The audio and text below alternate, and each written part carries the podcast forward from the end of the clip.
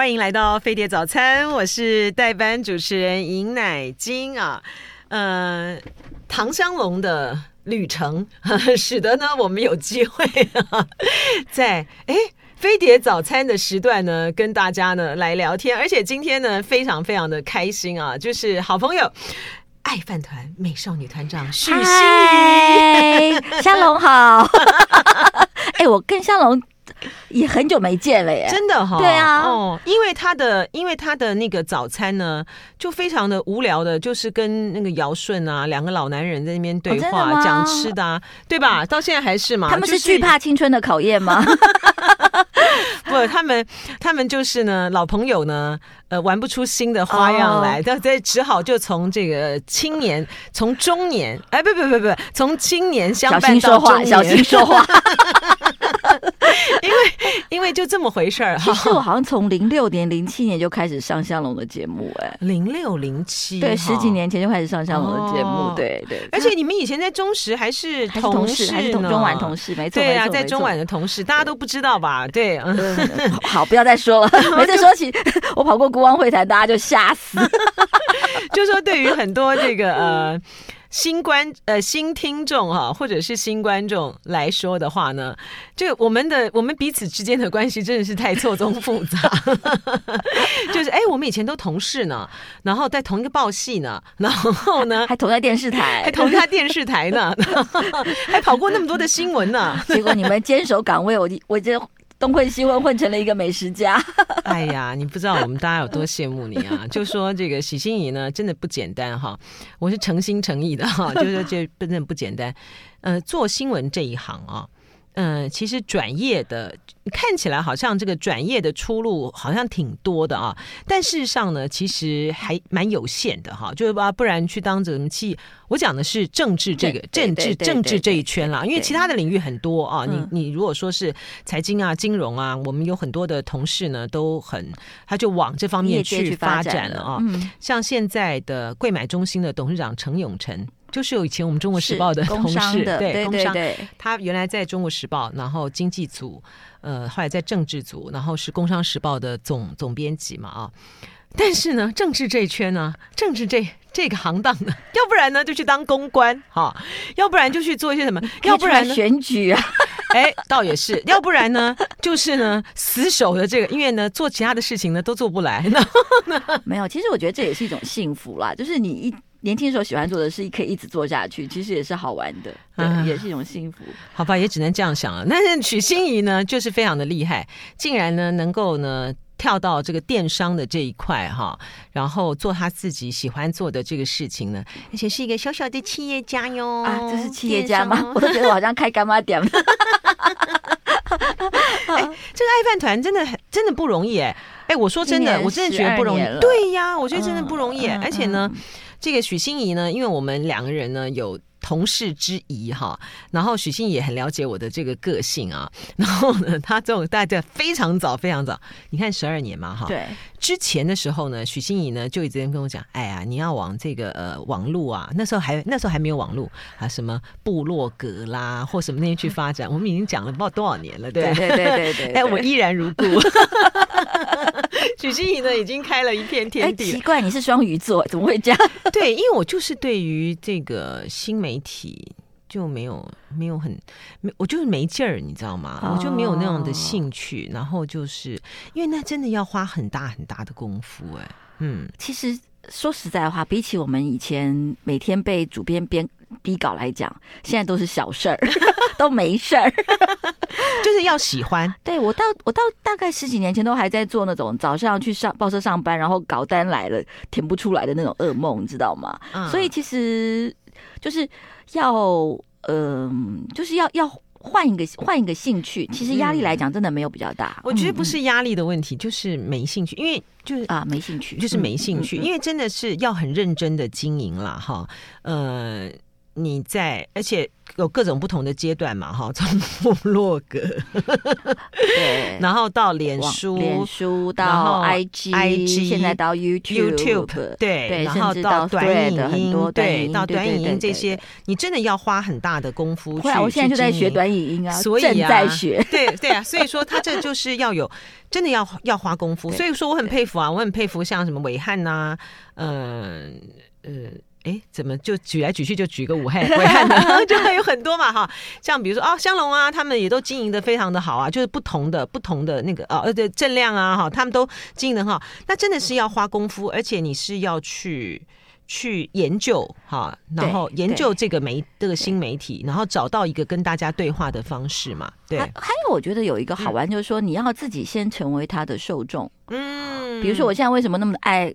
就是开始学短影音，就是我开始发现，哎、欸，我很爱看 FB 的视频、短视频，我也开始去看小红书了，然后看 YouTube 的短视频，对对对，对你就可以打开电视的时候，你就发现，哎、欸，你大家看 Netflix 就是看就是看 YouTube 了，就是已经不会去看有线电视台了，所以就会改变你的你自己喜喜欢看那个，你就会想说，哎、欸，那是不是来做一点这样子？心怡讲的这个很重要，就是要喜欢，嗯，嗯像我就是。不喜欢，然后就没耐心，然后所以呢，哦、呃，我都有哦，像这个呃什么 TikTok 啊，然后小红书，然后呃 IG 什么都有。我的目就是因为我想要看看别人在玩些什么，可是我自己呢一点都不经营。哦 这个、这这这就这就没办法，这就没办法。对，像我我我是有时候真的玩疯了。像我最近开始迷上小红书，就会有时候一天不小心就看一个小时。哎，真的啊？对，哎，到底看什么啊？东看西看啊，什么呃，讲吃的啦，种植物的啦，居家的啦，女人四十岁以后要穿什么啦，什么很多东西耶。所以真的是要喜欢啊，真的要喜欢。你要变成是喜欢他的东西的时候，你就会有那个劲哈，对，就觉得说，哎，那我也来做点什么哈，对对。然后来跟大家呢介绍，哎，对，介绍点分享。对，我想这就个个性啦啊。就像我们，比如说，呃，我们做年菜也是，我就觉得说，哎，我们年菜，哎，一家人坐在那要吃饭的，怎么能选难吃的呢？这个很尴尬的，所以就开始每一次，其实我们每我们选的每一个年菜，我自己都吃过。哦，大家大家不要觉得这是个小事情，你去看看我们有多少年菜，我要吃过，而且我要 OK，我才会放上架去卖。嗯，这件事情不是一个简单的事情。对，我觉得这 这个真的是一个专业，而且这我觉得心仪刚才讲那个兴趣真的很重要。比如说呢，我说的一口好，一说的一嘴好菜哈，就是看我妈做，看怎么做。可是呢，我自己要去做的时候呢，因为做菜很花功夫。哈，做菜很花功夫。嗯嗯，那你如果说不是对做菜很有兴趣的话，你就会觉得说，我就会觉得说，啊啊，花了那么大堆功夫啊，做了完这个之后呢，啊，然后就好累。其实真的是要培养出兴趣来，你要对这个东西是要认真，好，就要认真把它当做一件事情来做。呃，一个缺一个鼓励的 incentive，就是你写一篇文章，跟你做一道菜，哪一个得到的掌声多，你就会往那边做。啊，你这样讲也对，对啊。然后不是还有就是说我喜欢的那个满足感来自于哪里比较重要啊？对对对，比如说呃，我写一篇我写一篇东西啊，或者是我写一篇好的东西，我自己会觉得不管多少人点击哈，或者说不少多少人看，很有成就感，我自己会喜欢。就是说我可能喜欢的还是这个领域里面的啊，比如说啊，你做一个评论。那我可能更在乎的是，人家觉得你的观点很新，对吧？对，类似像这种东西，OK 好，这种理解，好理解。你看心意多多善良，我根本就是个懒嘛，真的是心意多善良，我根本就是个懒。不是不是不是，像我还曾经访问过一些厨师，他们可能有本业什么建筑啊、法律啊什么什么，后来去做厨师，他就说我去。做建筑，我可能要好多年弄一栋房子，然后觉得很有成就感。但是我做菜给别人吃，我可以很快就得到大家的那种满足的微笑。哦、他觉得这个对他的人生来讲有意义的多，哦、他就转行了就。就是他开心的来源在哪里？对对对，对不对？哎，我们今天呢？要讲你这样聊聊了，这个已经第一段过去了，还没聊主题呢。我们要先进一段广告，广告之后呢，回到飞碟早餐的现场。今天呢，来做客飞碟早餐的是大家的好朋友爱饭团美少女团长许心怡。她要跟大家聊什么呢？其实要聊年菜的。我们先进广告，马上回来。欢迎回到飞碟早餐，我是代班主持人尹乃菁。今天呢，我们请到这个好朋友爱饭团美少女团长许心怡来跟我们聊。其实我们要来聊聊年菜的哈。对，年菜，我们赶快来进入主题吧。我们现在来讲年菜。其实说实在，呃，因为运送的关系，其实很多已经不能订也不能送了。但是我想让大家知道这些年菜后面的小故事啊，或者说，哎呀，它为什么是这样子？嗯、我觉得这个东西对大家往后。自此以往买年菜都有一些帮助，当然有些东西现在还还还订得到买得到的，也恭喜大家，就是今年还吃得到。但我觉得这个你知道多一点，你可能在买年菜的时候会更清楚一点。嗯，心怡刚才讲说你你们上架到这个爱饭团嗯的那个呃架上的那个年菜，你每一样你都自己吃，我每一样都吃过啊。嗯、所以我们大概在中秋节过后没多久，我们就会开始收到。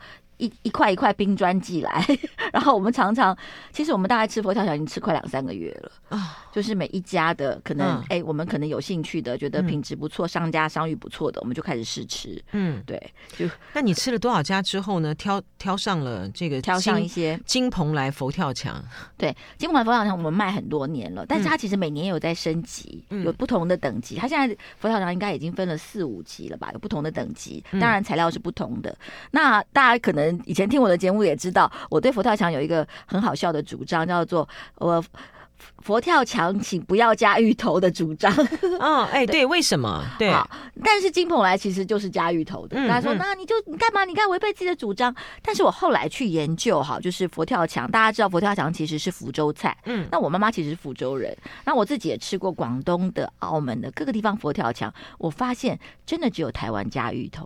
哦，真的？对。哎，那明福是属于哪一个路？属于哪个路数？不加芋头。对，我知道它是属于哪一路数的佛跳。老一点的台菜，比较是。台菜其实很老的台菜，你会发现其实跟福州菜非常的像。对对啊，对啊，对，很甚至很多说台菜其实是因为现在的地域的整个发展有很蓬勃的关系，要不然它其实可以算是闽菜的一支。这个大家也因为我们本来语言就是闽南语嘛，是有关系的。所以福呃民福是属于老的台菜，它是不放芋头的。嗯，只有台湾放芋头啊，只有台湾，而且基本可能是在酒家菜之后才开始放芋头。哦，因为我佛跳墙啊，像明福是不不放芋头的嘛，放笋？对，但是呢，我就是很喜欢吃这个有放芋头的佛跳墙，因为重点在芋头。好，那我要跟大家讲，其实放芋头的绝对是某一个厨师的神来一笔。嗯，好，我觉得这一定是某一次的。哎，觉得这么汤这么好，放了猪肚、猪脚、海参煲的这个汤这么好，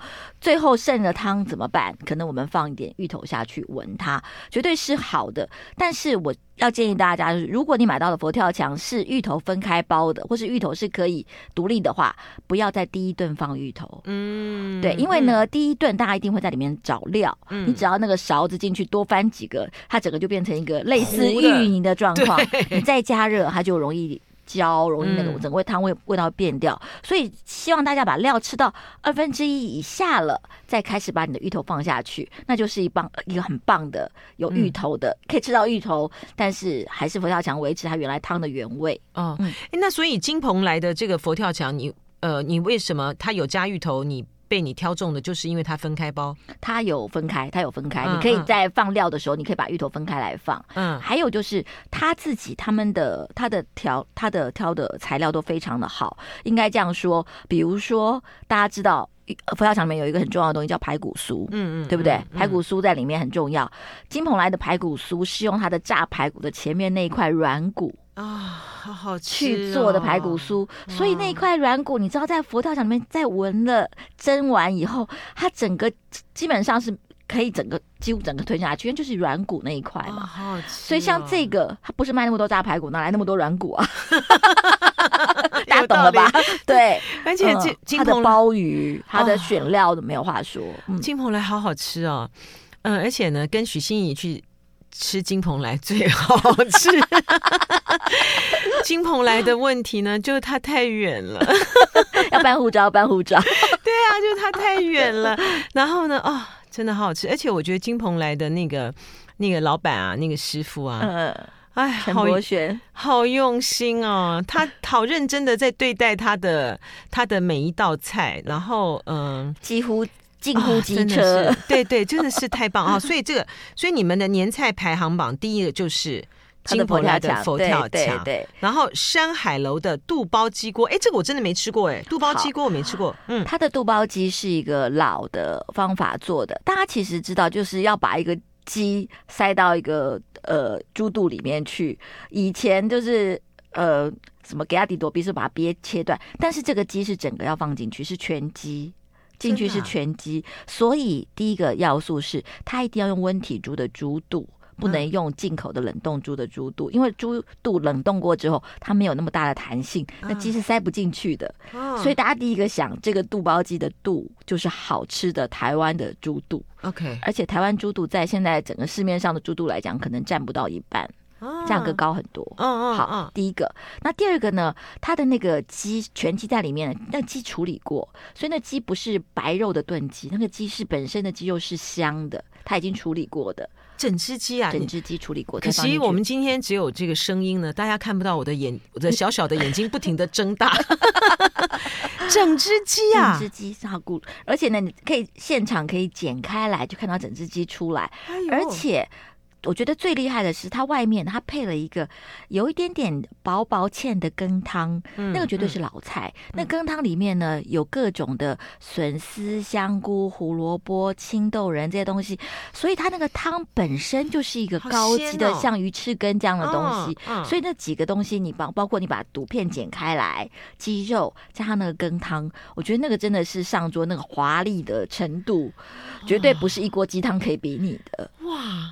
这 个人间美味啊！是是是，这道菜呢，我曾经带过呃美国的一群部落格，好、嗯、YouTube 在山海楼吃，就帮他们介绍，他们每个人你知道那个影片拍到一个不行，瞠目结舌，瞠目结舌，而且那个汤的味道是一个，你一吃就知道这是老菜，因为现在的台菜比较没有那么温和的味道。嗯，对对对。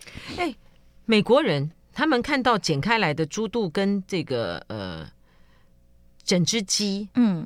是美国人吗？还是说都都有都有都有？他们纽约来的哦，有他们有没有吓一跳？他们已经很久没有看过整只鸡了吧？都是超市有没有？鸡有几只？鸡有几只腿？四只，四只，因为全家桶里面有四只。哎，我们也太有默契了吧？对，没错。对，因为就是就是就是。超市或者是那个肯德基都是四四只腿啊！我要说很好玩，就是说哈，这个事情我们觉得好像看起来很有异国感，对不对？但是我觉得有的味觉上的那种鲜美的东西是跨越国界，真的是这样。对，我是觉得他们应该很惊讶吧？他们喝到那个汤也是觉得太神奇。虽然那个而且他们很多人不吃内脏吧？肚片不是很多人敢吃，但是喝那个汤跟吃那个鸡肉，他们都觉得哇，amazing。然后我就跟他们解释说，其实猪肚猪肚包鸡其实是一个中国古老的低温的真空烹调，在鸡进入那个肚子里面之后，其实某种程度是真空的，所以它可以保持那个鸡肉不柴。徐静怡好厉害哦！是啊，是真的是真的是真的，这是台湾之光啊！好会解释啊！法国也有膀胱鸡呀，也是这个意思哦。所以它的理论是一样的，一样的，一样的，就是在以前没有办法做到这件事情的时候，可能偶然的他们发现有这个技巧，对于食物有呃显著性的改变，就开始有这样的方式出现，然后再炖，对不对？对。炖跟蒸，哇，好厉害！嗯，哇，好华丽哦，真的很华丽。华，你们卖这个，你们卖山海楼楼的肚包鸡锅当年菜也很久了吗？呃，好像两两三年而已，真的。啊。不过这个好像现在还还订得到，然后可以现提。对对对，哦，真的哇，那这个实在太华丽了，这可以，这可以考虑。对啊，点水楼的砂锅火筒，念念筒嘛，哈，火筒鸡汤，这个我就吃过了。火筒就是火腿，然后一般的火腿呢，我们大家火腿鸡汤里面就火腿就大家一片一片两片放放，意思一下，对不对？对不起，点水楼是整块给你放下去，所以炖出来那个汤，嗯。无与伦比，对，嗯、而且他们家的鸡也是特别选过的，所以他的鸡汤比人家的鸡汤大很多。嗯，整个的那个容量一来，就是你如果家里那个，我是建议大家可能就是尽量在年前收到之后，就可能冷冻库都放不下，就直接放冷藏，慢慢让它化冰。要你这么大一个，这么大一个，对，你当天要吃的话，其实是很难把那个冰煮化的，嗯、所以可能要在冷藏放个一两天才有办法化冰吃。但是那道那个汤也是爷爷奶奶一喝就说，这是我们以前的味道。对，而且呃，点水楼的这个砂锅火筒鸡汤啊，它呃，因为它很大，它很大一锅。比如说我们平常吃的时候啊，呃，就算是大家一桌，那也它也会它也会留下来嘛啊。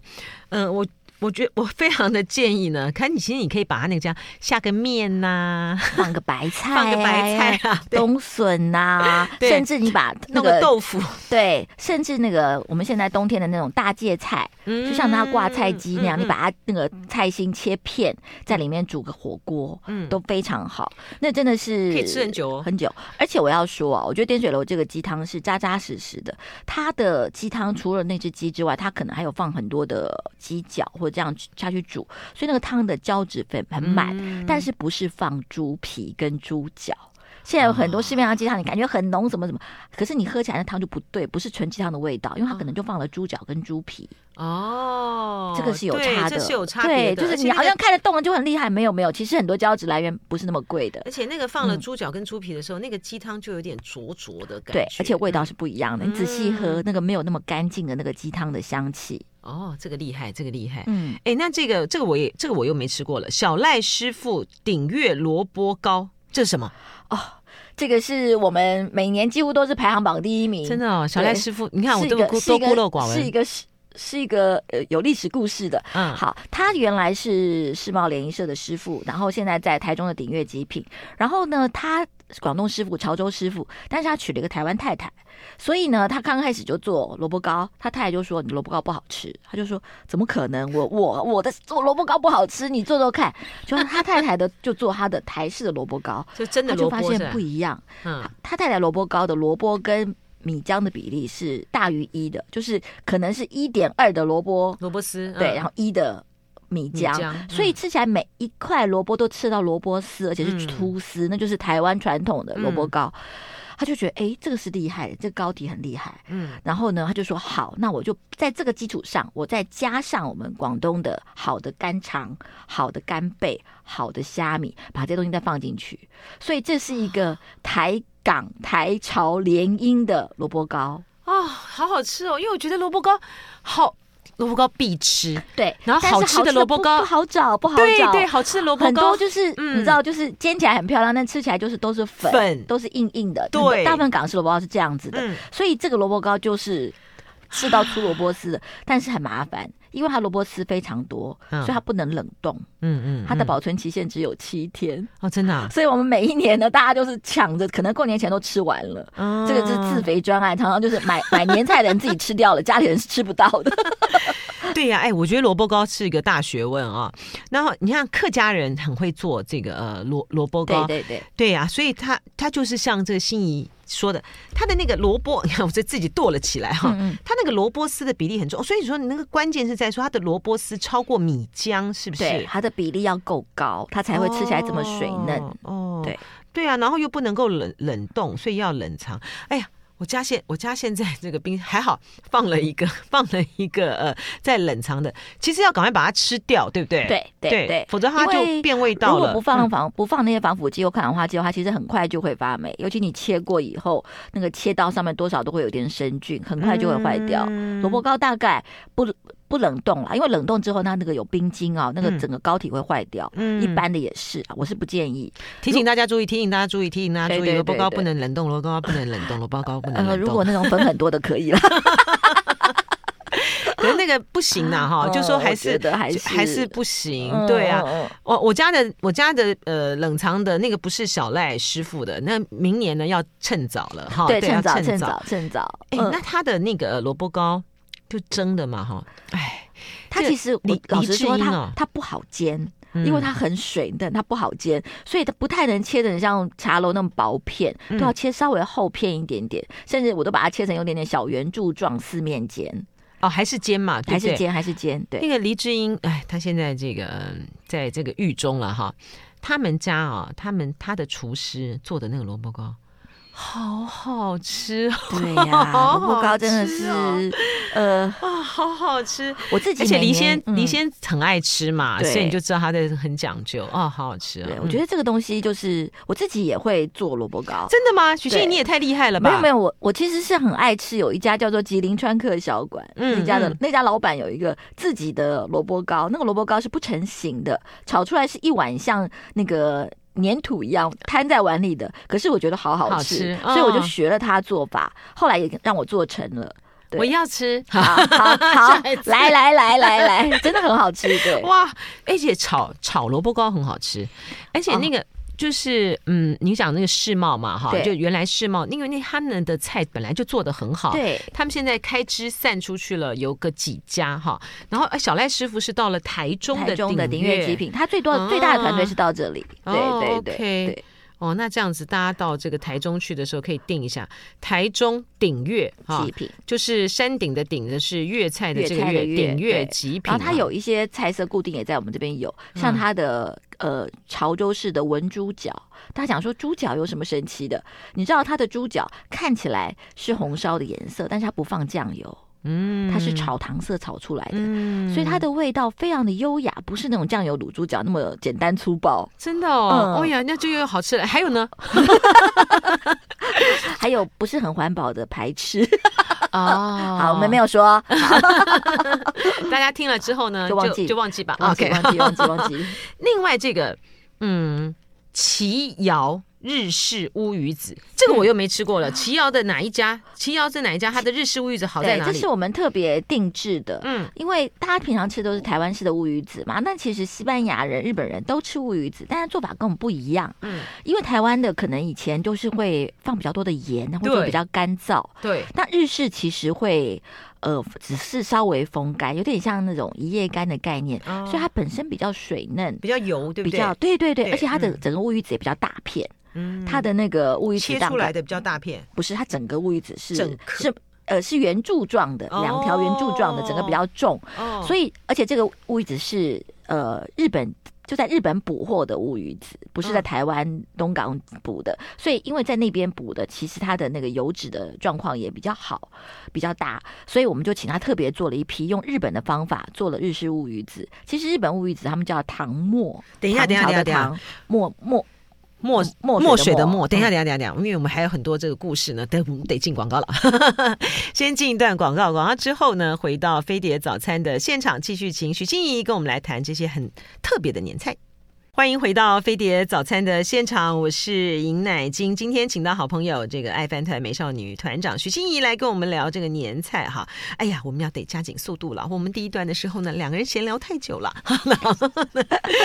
赶快把那个把那个。日式乌鱼子讲完，说叫做唐末，唐墨好好听哦，就是唐是唐朝的唐，唐朝 唐朝的唐，然后墨水的墨。哦、然后这个东西呢，它因为它没有那么干燥，没有那么咸，所以我觉得其实呃，大现在大家喜欢减盐的年代呢，其实就更受欢迎。但是而且它的油脂很丰富，有一点点像在吃乌鱼子跟明太子中间那种半生熟的感觉，哦、好过瘾哦，很糖心，好过瘾、哦。对，所以大家吃完之后就是回购率非常高，每年大家就做这一批。嗯你这个呃，像乌鱼子啊，对我来讲呢，它比较困扰的地方呢，就是说，呃，比如说会有送，或是我自己会买那个乌鱼子，那你还是要烤一下嘛，哈，嗯、呃，那个在家里面呢，其实有就是，比如说有人会烤，就稍微这样子烤一下，或者是说，嗯、呃，用高粱酒，你知道吗？呃、我知道，用直接打火机烧，打火机这样烧，小英总统吃饭，对对对对对，这样子弄哈。那这个日式乌鱼子呢？呃，日式乌更简单，因为它本身是圆柱状的，嗯、所以没有那么扁的那么难烤。你就放放在那个火上烤网上，或者是锅子里面滚一滚就好了。对，大概滚个五分钟就好了。对，这外面一圈熟了就可以了。你们现在还有吗？呃，我要闻闻看。呃，我觉得非常的讨喜，而且呢，他在他就上菜的时候就跟跟日本料理一样，就拿个小碟，下面磨一点萝卜泥，或者你要随便切点什么，呃，苹果啊，家里有的梨都可以，然后放一个小圆圈在上面，就非常过瘾，那一口棒哦，对对，就是觉得哇，这个不管是。吃或者是下酒菜啊，都都很好，而且就有一种吃日式割烹的感觉。啊、你知道，大家吃年菜吃腻了，就很想吃个日本料理，就忽然有日本料理出现了。对啊，排行榜呢还有富贵双方跟这个软壳龙虾啊，但是因为呢，呃，这些可能很多都订不到，大家要上去上网去看。软壳龙虾还有，软壳龙虾很好玩，这是台湾研发的。嗯第一个可以连壳吃的龙虾。嗯，它那个壳，它那个壳是它在脱壳的时期嘛，所以那个壳是软的，像软壳蟹一样。所以你只要煎一下或炸一下，那壳是可以连壳吃的。哦，所以说我正在想说，它可以宅配的原因，就是因为它它能够不失它原来的那种酥酥软的感觉，是不是？它是它是生食，它是生生的生的来的。所以就是很多人就是家里用奶油煎一煎或干嘛，因为我们买龙虾肠很困扰的，你会发现你买一斤龙虾大概只吃到四两。对，其他都是头啊、壳啊什么什么去掉，软壳龙虾没有这个问题，大概只有那两根头壳前面那两根须不能吃，其他都能吃。哦，所以软壳龙虾还有，还有，还有，还有，那不错不错。还有，然后其他呢？那个过年经典的那个甜咸点心呢？甜咸点心，第一个陈耀迅蛋黄酥没了，没了。然后呢，爱饭团跟阿卡梅合作的烟熏蛋黄酥还有吗？卖完了，也卖完了。阿开美还出烟熏蛋黄酥，是跟我们合作的。对呀，这个实在是阿开美实在是，你知道那个太夸张了。那个蛋黄，嗯，烟熏过之后，你吃起来完全像吃肉饼的感觉。我就说阿开美真的太夸张了，因为呢，心仪呢。呃，很爱阿卡美，然后呢，阿卡美呢也不让他失望，就对，竟然开发出这个烟熏蛋黄酥，一年只做两次，哦、就是端午节跟过年。哦，嗯、好，现在端午节大家请早喽。然后还可以，现在还可以有的就是南门的高团、高团芋泥、芋泥八宝饭、芋泥芋泥 and 八宝饭，对对，台南蒜蓉汁。对，年糕，对，萝卜糕，这些都是点心类的东西。什么叫做蒜蓉汁？呃，蒜蓉汁其实是蒜蓉花汁，不是，是一个甜点。对，我想说这甜点有甜有甜的有咸的，嗯，就是像它春叫什么春枣。春枣春枣那样的东西，但是台南叫蒜蓉汁，它叫蒜蓉汁哦，所以它春枣，所以它还是那个芋头嘛？不是不是，它是它是用芋头炸的，用面粉炸的，上面有有的有汤。可是春枣不就是芋头跟有些是那个芋头，有些是那个是芋枣哦，那是芋枣，那是芋枣哦。春枣是就是面团面团，就是面团，所以它叫做蒜蓉汁啊。甜甜咸咸吗？有甜的有咸的哦，好好玩啊。对，那它的年糕。核心的年糕，呃，核心很好玩。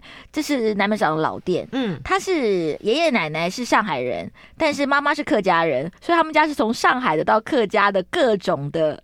年糕都有，米制点心都有。啊我觉得那是一个 all in one 的一个 shopping 的地方。当然，南门上现在很挤了，大家可以找一些稍微不那么尖峰的时间去啊，比如说下午啊，什么核心都东西都还在。我觉得年糕是这些东西都一定要买着，一定要买的。对，而且我超爱吃年糕，所以而且南门核心的那个呃糕团是做的是不错的了。对对对对，它还不错，它的萝卜糕也不错啦。它的萝卜糕就是比较客家式的，对，没有我们刚刚讲那么 fancy 啊。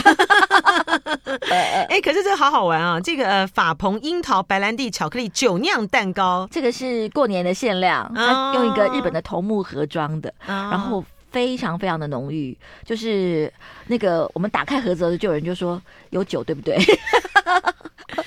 法鹏法鹏真的很会做，很厉害，而且他他是用法国的好的果渣白兰地做的，并不是随便放白兰地。对对对。真的，真的，真的哦，所以那个那这个成本很高哎，成本很高。那个蛋糕一拿起来，大概只有个十六公分，不到二十公分的长度，但拿起来很重很重，它比一般棒蛋糕大概还要重个零点五倍。一点，你说它放什么白兰地？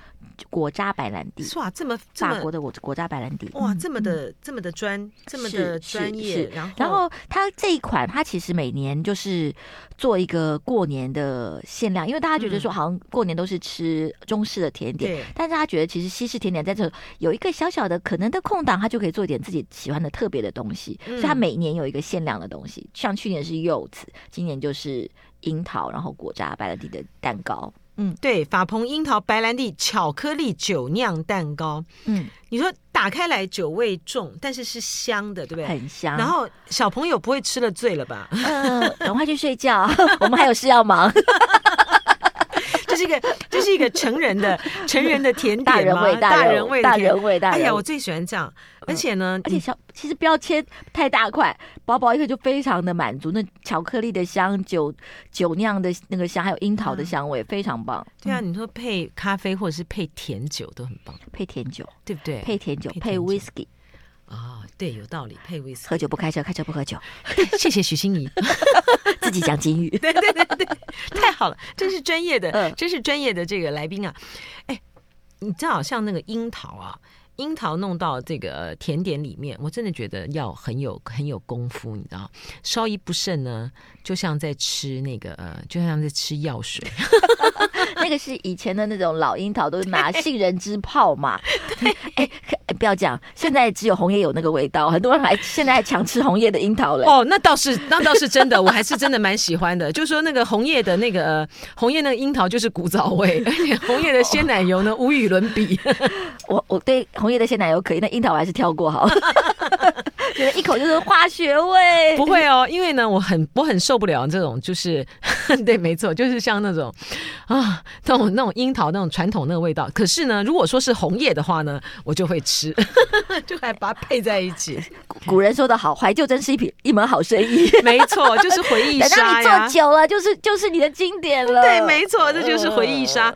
哎、呃，什么叫做旋转木马、烟熏乌鱼子、牛轧糖啊？好特别哦！好，我要特别介绍，就是牛轧糖，我觉得好像大家过年也一定会吃。嗯、那我要再次说，我觉得台湾的牛轧糖，你真的已经做到意大利人都赞叹、赞叹、赞叹。像大家知道吗？喜欢的牛轧糖是从意大利来的，对，那个叫叫 New Game 嘛，那个有有意大利名字。嗯，然后他之前做了一个口味，我就很喜欢白松露牛轧糖。嗯，而且它的牛轧糖里面不是放花生，它都是放夏威夷豆。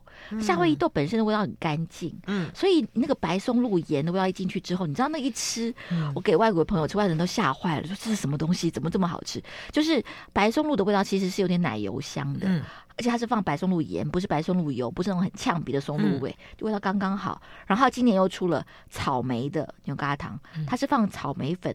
跟半干燥的草莓干，所以你们是吃得到草莓肉的感觉。嗯嗯、然后今年过年又出了一个乌鱼子的熏乌鱼子牛轧糖，那个甜咸的交错，而且一吃就是过年的那乌鱼子的味道，我觉得很厉害。它。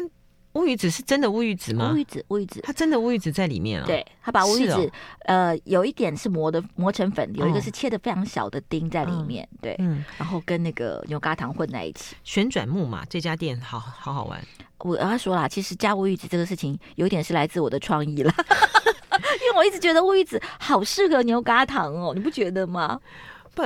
这就是口味，你知道吗？这就是口味，大家是，你像比如说美国不是很很那个太妃糖，对啊，美国人不是很爱吃那个太妃糖吗？它有各种各样的口味啊，是有咸的，有什么的，有什么的，你知道吗？第一次吃到的人可能会觉得说，啊，怎么那个糖子为什么会是要是咸的哈？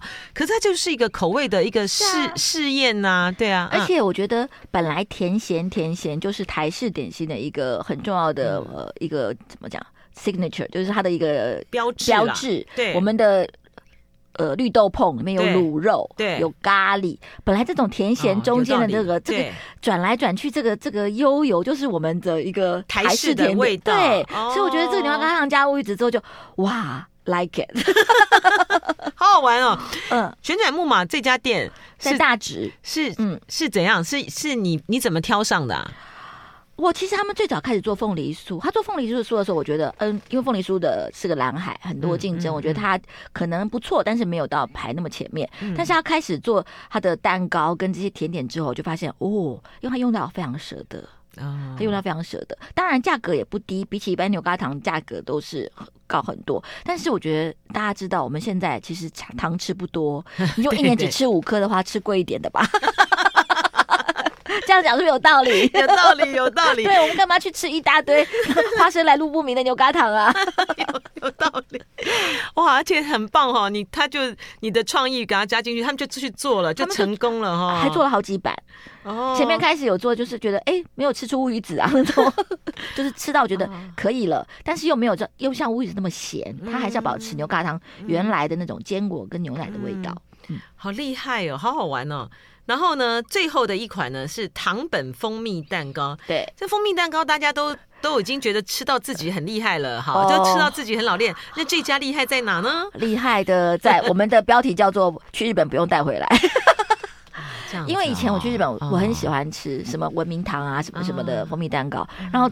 贵贵的还是会买回来，因为我自己很爱吃蜂蜜蛋，尤其是吃下面那一层糖，有没有？嗯、那个砂糖的，那纸上那个，对对对。嗯。但是我后来吃到糖本了之后，我就发现哦，可以，好像有有拼哦。然后我才知道这个师傅有多疯。嗯。他以前去日本，每次平均名店都是带五条十条回来，嗯，嗯，就一个一个吃，一片一片吃，然后做，然后跟人家做比对。哦，所以他现在用的是日本的面粉、日本的三盆糖这些东西做出来的蜂蜜蛋糕。哦，好直人哦，非常好吃。我们有一阵，我好喜欢这种直人精神。对，然后我们有一年还跟他，我们我们提供蜂蜜，非常好的那种椴树蜂蜜，就是那种尤加利叶那一颗的蜂蜜，去给他做成不一样的蜂蜜蛋糕，也非常受欢迎。就是其实他在这个里面，他掌握了日本蜂蜜蛋糕的那个精髓，然后在台湾做，我觉得那个整个的。呃，吃起来而且还要更更新鲜一点点。嗯、当然，蜂蜜蛋糕不是吃最新鲜，蜂蜜蛋糕买回来至少要放个两三天才吃。这要提醒大家，为什么？它要熟成。哦，蜂蜜蛋糕要熟成，放哪里不好吃？放哪里熟成？放冷藏吗？冷藏也可以，像这个天气室温就可以了。哈，哎、欸，这真的是学到了耶！蜂蜜蛋糕要熟成哦。哦，所以蜂蜜蛋糕买回家不要立刻吃，哦，不要立刻吃，立刻吃你会觉得，哎、欸，怎么好像有的地方太甜，松松的不匀，它没有那么润。而且会有一些地方松松的，对对，它一定要熟成。哇，我人活到五十七岁才知道蜂蜜蛋糕要熟成，太谢谢许心怡了，谢谢心怡今天来跟我们分享年菜，谢谢，拜拜。就爱点你 UFO